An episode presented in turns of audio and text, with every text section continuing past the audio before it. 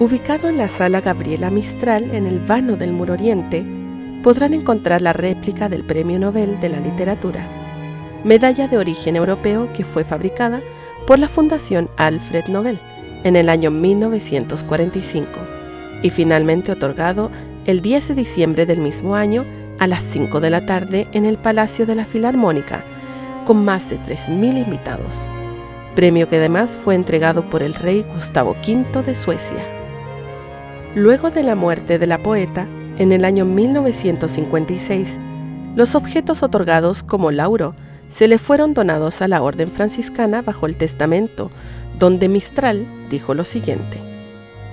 La medalla de oro y el pergamino que me fueron otorgados por la Academia Nobel se los lego al pueblo de Chile, bajo la custodia de la Orden de San Francisco. Todo esto debido a que la poetisa pertenecía a la Orden Tercera Franciscana, los seglares.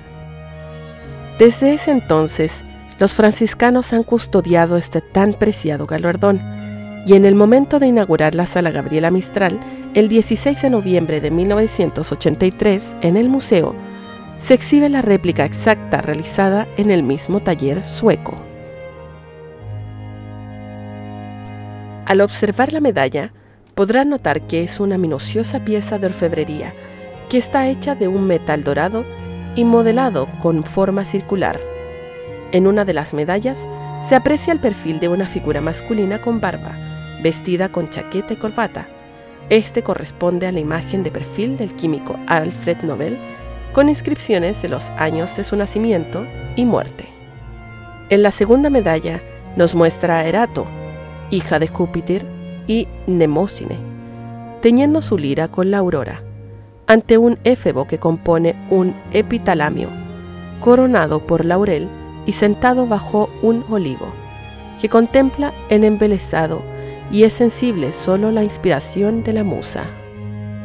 Esta segunda imagen muestra a Erato, porque ella es quien protege a la ciencia y las artes liberales, con marcada preferencia por la poesía, es por eso que ella es la musa de la poesía lírica como tal, y su atributo es una lira, instrumento que se supone escuchan los bates al componer sus versos.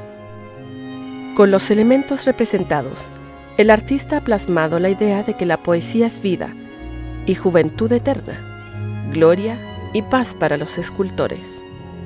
Una leyenda en latín circunda la alegoría por el borde de la medalla.